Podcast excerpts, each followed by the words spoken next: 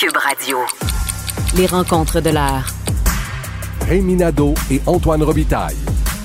La rencontre Nadeau-Robitaille.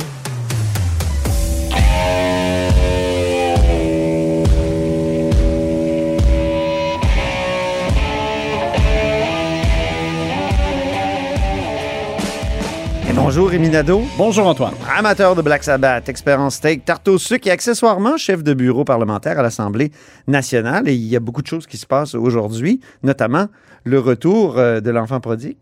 Oui, alors Pierre Fitzgibbon euh, qui euh, redevient ministre de l'économie, on a officialisé le tout avec François Legault. en ce mercredi avant le Conseil des ministres. Donc, M. Fitzgibbon a pu retrouver ses collègues euh, en cette journée. Euh, ce qu'il faut retenir, c'est que M. Fitzgibbon euh, revient en confirmant qu'il sera candidat à la prochaine élection. Alors non seulement euh, pour ceux qui se posaient des questions, est-ce que vraiment il pourrait euh, quitter la politique? Est-ce qu'il euh, a trouvé ça trop dur de faire affaire avec les journalistes d'être critiqué sur la place publique? Parce qu'on sait qu'il avait trouvé ça quand même difficile. bien non, pas du tout. il a répété que c'est le, job le plus stimulant mm. intellectuellement qu'il a jamais fait. Il y a quand même deux phases chez, chez Pierre Fitzgibbon. Il y a la première phase tout de suite après l'élection. Il dit quand si un jour je suis un, un boulet, un boulet, c'est ça pour le premier ministre, je vais quitter puis mon, mon, mon, mon emploi, ben, il n'y a pas de problème. Mais il est arrivé quelque chose entre-temps. Je pense qu'il a connu l'amour au euh, sein du Conseil des ministres. non, mais il y a ça. Je pense que ça change la perspective, veux, ben, pas. Peut-être, mais aussi, je, pense que, et puis pour juste situer les auditeurs, effectivement, il forme un couple avec la ministre Isabelle Charret, mais je pense aussi que il, apprécie énormément son travail. Oui, mais quand j'ai dit l'amour, Rémi, je voulais dire l'amour du métier. Ah, d'accord. Alors. non, je pense qu'il aime beaucoup être ministre. Oui, alors vraiment, c'est euh, le fait de pouvoir euh, négocier des deals avec les, les entrepreneurs, les gens qui connaissent, etc. Bon, alors, je pense qu'il apprécie ça énormément et euh, il veut continuer de jouer ce rôle-là. Il a parlé comme d'œuvre inachevée. Alors, ça, ça, me faisait penser à René Lévesque qui disait Laissez-moi continuer mon œuvre. Et euh, donc. Oui, quand est-ce qu'il avait dit ça, René Lévesque, déjà? Euh, écoute, après, le, après la, première période référendaire de 80. Ah oui. Ben, si je me rappelle bien. en 1981. Ouais. Alors, bref, tout ça pour dire que euh, c'est sûr que c'est. Moi, je pense que c'est une bonne nouvelle pour le Québec. Il n'y a pas de doute que Pierre Fitzgibbon a des atouts euh, très intéressant, très important, un, réseau de contacts, il a des habiletés, il connaît les dossiers, tu sais, ça, ça fait pas de doute. Souhaitons par contre qu'il a quand même un peu appris de ces mésaventures-là parce qu'il faut rappeler qu'il a traité, euh, je trouve, avec peu d'égard la commissaire à l'éthique dans le cadre des enquêtes qui étaient euh, sur son compte. Euh, on se rappelle, elle l'a signalé dans un rapport, elle a publié des, extraits de correspondance, puis on voyait que M. Fitzgibbon affirmait que selon lui, elle connaissait pas c'était quoi un conflit d'intérêts, puis elle comprenait pas. Puis bon, alors il moi je pense qu'il l'a regardé de haut. Oui. ils ont pensé et lui et le gouvernement, je crois, euh, qu'ils étaient, euh, qui, pouvaient, dans le fond, continuer de conserver ses intérêts dans les deux entreprises en question, les Immervision et White Star Capital, euh, même si ça posait problème pour la commissaire à l'éthique. Et finalement, ils ont plié. Et d'ailleurs, écoute, on, on y reviendra vendredi, parce que vendredi, c'est le prix Steak oui. Je pense que Maître Ariane Mignolet est en liste pour une, euh, recevoir un magnifique prix. Elle a une sérieuse option là-dessus. Je trouve qu'elle a agi de façon extraordinaire, rigoureuse. Elle s'est tenue debout malgré le contexte, malgré une pression qui était quand même pas évidente. Elle a joué son rôle avec perfection. Et euh, donc, c'est le ministre Fitzgibbon qui finalement rentre dans le rang. Euh, et c'était extrêmement compliqué, semble-t-il, de se débarrasser de ces actions-là. Puis là, ben, quand même en relativement peu de temps, parce que ça fait même pas trois mois qu'il s'est retiré du conseil des ministres, euh, il a réussi euh, à, les vendre. Et ce qu'il a dit, là, c'est pas. Il Mais il a fait une mauvaise transaction. Oui, c'est ça. Il n'est pas entré beaucoup dans les détails. On croit comprendre qu'il a perdu par rapport à ce qu'il à ce qu'il envisageait comme profit pour ces parts-là. Il euh, faut se rappeler que ça avait déjà été écrit d'ailleurs dans les rapports de la commissaire à l'éthique qu'il avait eu une opportunité de vendre. Il y a quelqu'un, un de ses partenaires, qui lui avait offert d'acheter au cost, comme on dit en bon québécois. Et, il avait au prix coûtant, Au prix coûtant, voilà et il l'avait refusé.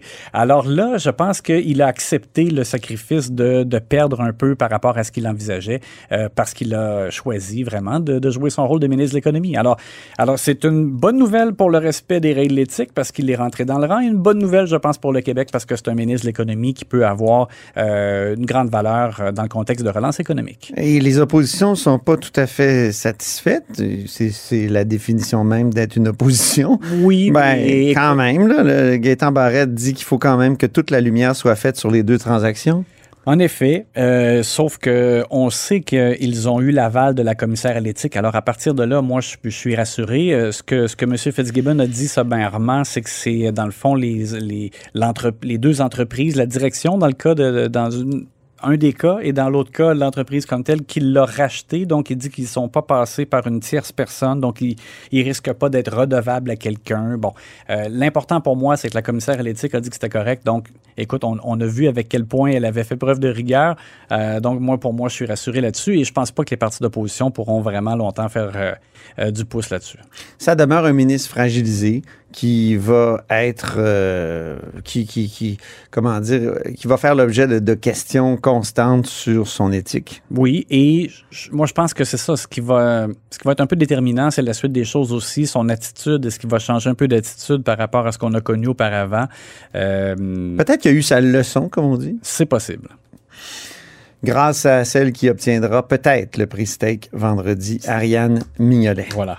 Rentrée parlementaire de l'opposition, on a un nouveau chef parlementaire au Parti québécois. Oui, exactement. J'aimerais ça qu'on parle, dans le fond, dans les prochains jours, euh, à chaque jour, d'un parti politique, des, un des partis d'opposition et euh, comment on, qu'est-ce qu'on prévoit, en fait, pour ce parti-là pour la rentrée? Alors, le Parti québécois, un changement important. Donc, on savait que Pascal Bérubé avait décidé de se retirer du rôle de chef parlementaire qu'il jugeait euh, trop accaparant. Il avait eu aussi des problèmes de santé en début d'année 2020. Euh, bon, il avait demandé à Pascal, à, à Paul Saint-Pierre Plamondon d'être relevé de cette fonction-là. Et euh, le PQ mise sur Joël Arsenault. Moi, je pense que ça dit beaucoup parce que Joël Arsenault, on l'a vu, se, je trouve, se révéler durant la dernière session parlementaire avec notamment l'absence d'Harold Lebel.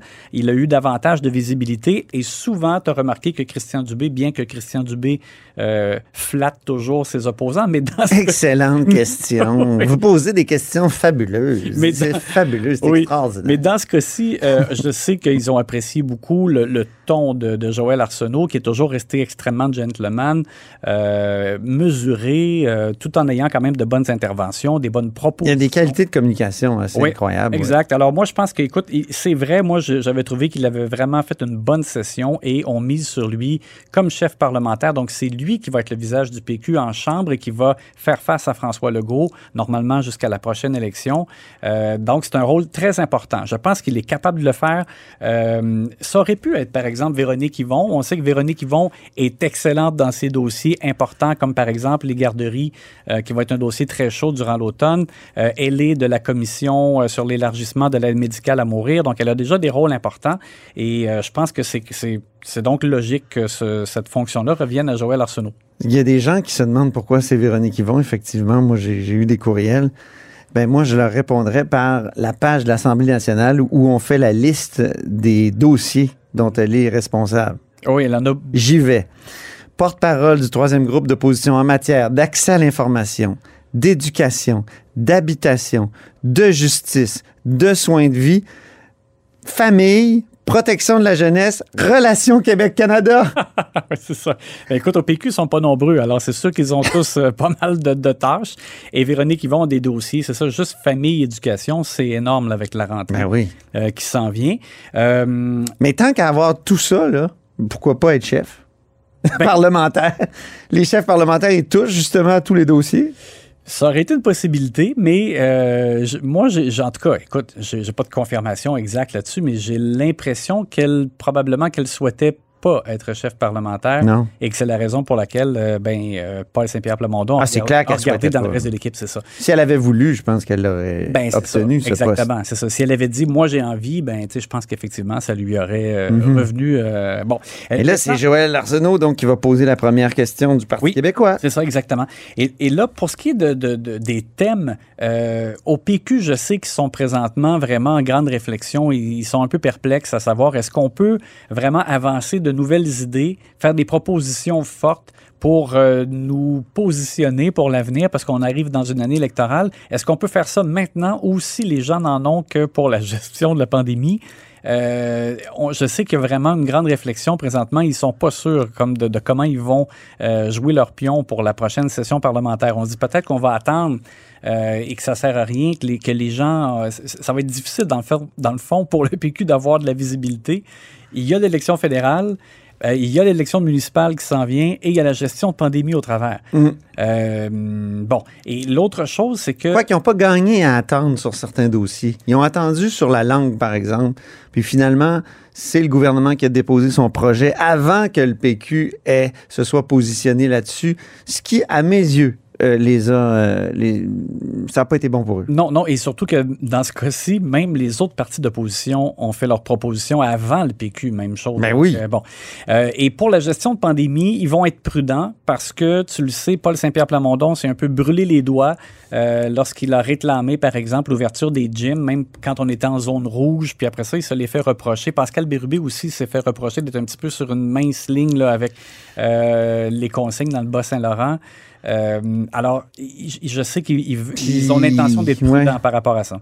Il y a eu les ambivalences aussi sur euh, la vaccination obligatoire. Oui. Le Parti québécois a finalement pris position euh, contre la vaccination obligatoire pour certains, mais contre les, les sanctions. C'était un peu, c'était un peu du zigzag, là. Oui. Oui. Et, et là, dernier point aussi, c'est qui sera de retour? Parce que au PQ, euh, l'important d'abord, c'est de, c'est de ne pas perdre. euh, et bon, éventuellement, ils auraient à faire De des... pas disparaître. oui, ils auraient à faire des gains, mais là, c'est c'est difficile.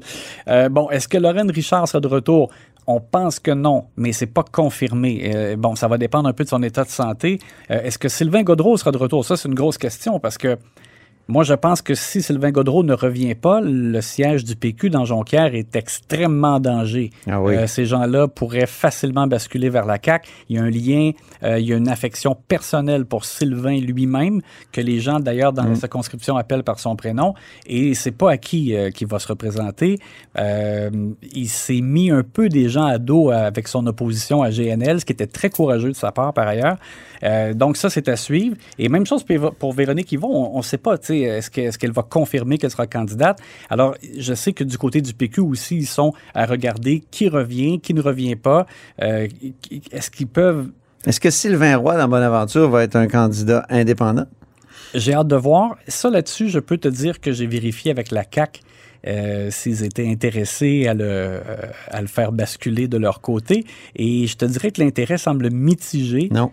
Euh, à la fois, Lui-même n'est pas intéressé, je pense. je pense que lui-même n'est pas intéressé, mais à la CAQ, ils ont dit, bon, il y a différentes choses, il semble pas très facile à gérer. Et l'autre chose, est-ce que ce serait vraiment une bonne candidature contre Alexis Deschênes, qui sera pour le Parti québécois dans Bonaventure? Oui. On a l'impression que non, c'est que c'est comme pas un bon... euh, Qui va être la vedette du Parti québécois, je pense, dans l'Est du Québec. Opposer Sylvain Roy à Alexis Deschênes, ça ferait comme quelqu'un de plus vieux par rapport à un plus jeune qui a l'air Oui. plus dans le vent. Tu, sais, tu comprends? Alors, on a l'impression que c'est peut-être pas la, la- la bonne combinaison. Et euh, non, euh, donc du côté euh, caquiste, on, on semble peu intéressé à aller chercher Sylvain Roy. Bref, alors au PQ, à surveiller, mais euh, ils sont vraiment dans un mode de, de, de tenter de conserver d'abord ce qu'ils ont et euh, d'essayer de se donner un nouveau souffle, mais ils sont pas convaincus qu'ils peuvent le faire durant la session de l'automne. Merci beaucoup, Rémi Nadeau. Ouais. Amateur de Black Sabbath, expert en steak, tarte au sucre et accessoirement chef de bureau parlementaire à l'Assemblée nationale pour le journal et le journal.